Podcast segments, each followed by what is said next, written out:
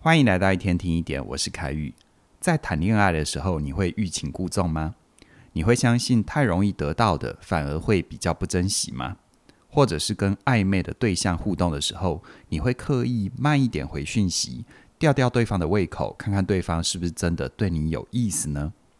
今天呢，我要跟你聊一聊浪漫关系里面的欲擒故纵，它对于开启一段感情有什么帮助？还有，如果你们已经进入到了长期的关系，欲擒故纵的习惯又会怎样影响到你们的互动品质呢？英文有一句俗语是这么说的：“Sometimes you got to care less to see if they will be care more。”翻译成中文就是：有时候你得刻意的不关心，才能够看出对方是否会更关心。这个逻辑在择偶的过程里，经常会被当事人用来提醒自己，要懂得踩刹车，不要一头热。到最后热脸贴人家的冷屁股啊！你以为这只是老人家的生活智慧吗？其实不是这样哦。近期的研究已经发现了，欲擒故纵这个策略确实能够创造一些神秘感，让比较容易焦虑的那一方对于感情付出更多的注意力，希望能够满足征服和控制的欲望。尤其在引发性欲的效果上，欲擒故纵带来的刺激感和满足感是很高的。但问题在于，亲密关系不只是一开始的追求跟试探，等到两个人进入稳定的阶段，欲擒故纵这个模式又会给关系带来怎样的影响呢？在进入分析之前，我先跟你分享一对伴侣的故事。当初他们在一起，就是因为女方刻意使用欲擒故纵这个策略，来测试男方是不是真心想要跟他在一起。因此呢，认识不久之后，女方就失联一段时间。无论男方怎么传讯息，他都不回。男方呢，很担心女方是不是发生了什么事，所以呢，就向当初介绍他们认识的朋友打听。这个动作让女方感觉到男方很用心，会把自己放在心上，不只是玩一玩。于是呢，就找了个理由开始恢复联络。但交往之后，只要女方觉得男方不够体贴，或惹自己不高兴，就会摆臭脸，或者是直接冷战。要男方主动的示好，他才恢复正常。就这样子来来回回，我退你进的游戏玩了五年。他们准备要论及婚嫁，不过男方却越来越沉默，不像是以前总是拉着女方要讨论的一清二楚，甚至于连要不要结婚都越来越怀疑。这让女方开始慌张，是不是男方变了，不再爱她了？故事听到这里，你可以理解男方为什么临阵退缩吗？你知道他纠结的点到底在哪里吗？还有，你觉得女方在这段感情里为什么总是要以退为进？她真正的需要是什么呢？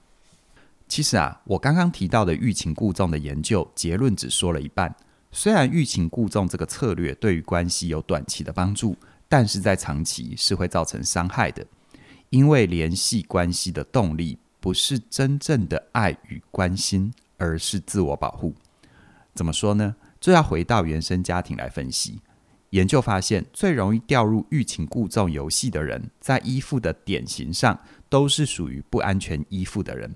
特别是焦虑型的依附配上回避型的依附。通常呢，焦虑型依附是那个一直去追、一直渴望得到对方回应的人，而回避型的依附就是那个会把自己关起来失联的人。虽然在刚刚的故事里，男方是属于焦虑型的依附，而女方属于回避型的依附，但在实务的现场，性别并不能拿来区分依附的类型，主要还是看这个人的行为模式来判断他的依附风格是哪一种。换句话说，欲擒故纵并不是女生的特权，男生也可能透过同样的策略达到控制的目的，像是近年很流行的 PUA 或者是煤气灯效应。在里面，你都能够看到很类似的互动模式。那为什么焦虑型依附的人会对于另外一半爱理不理特别有反应呢？这是因为焦虑型依附的人在他们成长经验里，父母亲的教养方式可能是不一致的。一下子很忙，没有时间理小孩；一下子又觉得愧疚，对小孩很好。或者是小孩如果乖乖的，他们就会太专心忙自己的事。必须要等到小孩受不了，有明显的情绪反应，像是大哭啊、叛逆啊、受了伤啊，他们才会从自己的事情里出来去照顾孩子。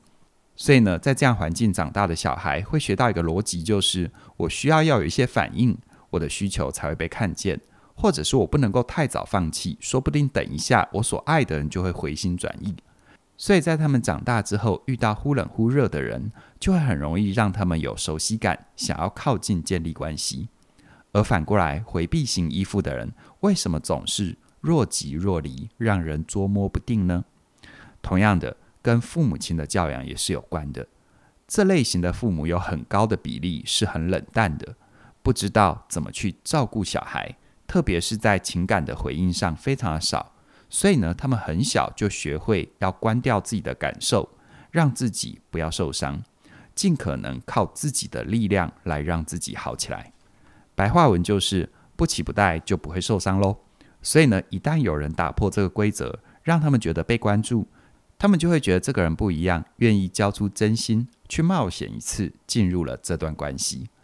但是因为长期缺乏处理感情的能力。所以，当关系出了问题、有冲突，他们又会调回自己的旧有模式，把自己的心门关起来，让自己觉得安全，同时也在测试对方是不是真的在乎自己，愿意再一次敲动他们的心锁。所以，回到刚刚的故事，男方之所以会迟疑、不确定自己要不要跟眼前的人进入婚姻，很有可能是因为他太累了。他对于每一次的争执，就要把自己的心掏出来，证明自己是认真的。这个游戏要玩一辈子，让他非常的害怕。于是他的退缩就会启动到另外一个人的恐惧，觉得小时候的命运又要再来一次。这时候女方也可能会直接放弃，再次证明人都不可靠啊，只有靠自己才有保障，回到童年的生存模式。也有可能他会翻转，这一次变成是那个去追的人，主动一点，把对方留下来。而这段感情就会还有机会继续下去，但即使如此，如果这两个人没有真正的去面对自己的害怕，还有处理情绪的策略，在结婚之后问题不会消失。男方会依然觉得只有自己在经营这段感情，他很怕被对方认为是不够努力、不够在乎的人，而女方依然会很担心被抛弃、被忽略，于是他总是有意无意的透过退缩来测试对方。他们需要去学习什么叫做安全的连结，怎样才会有真正的亲密，而不是为了生存而玩的心理游戏，不断的在担心受伤，在启动防卫之中来回的拉拉扯扯。他们需要有能力展现脆弱，并且在对方坦白自己的时候，接住对方的感受，翻转过去的成长经验，让彼此都觉得对方是安全可靠的人，值得一次次的去冒险。说清楚自己到底怎么了，并且用合适的方式满足自己的需要，不否认也不压抑，明白伴侣并不是自己的爸妈，重新学会付出爱，还有体验爱。这也是伴侣治疗师黄以白老师全新的线上课程《我们再爱一次》的核心诉求。以白老师认为，无论你认为自己的依附类型是哪一种，或者是你觉得你的伴侣的依附出现了什么状况。当你们感觉不到对方的时候，就是你们的安全连接断掉的时候。很可能是对方踩到你的雷，也可能是别人引发你的不安。但你把这份恐惧放到伴侣身上，希望他能够帮你消除这份恐惧。当你们开始没完没了的吵架，吵到最后都不知道在吵什么，就是你们需要有能力按下暂停键，辨识出你们到底用什么方法。在得到对方注意力的关键时刻，一起把他们认出来，才有可能去修改它。在课程里，以白老师会透过七个问句，帮助你们去找出你和伴侣是怎样陷入恶性循环的，还有六个步骤停止无效的争吵。更重要的是，原生家庭的伤痕也不能忽略，要去知道修补的程序，一步步的把破碎的心拼回来。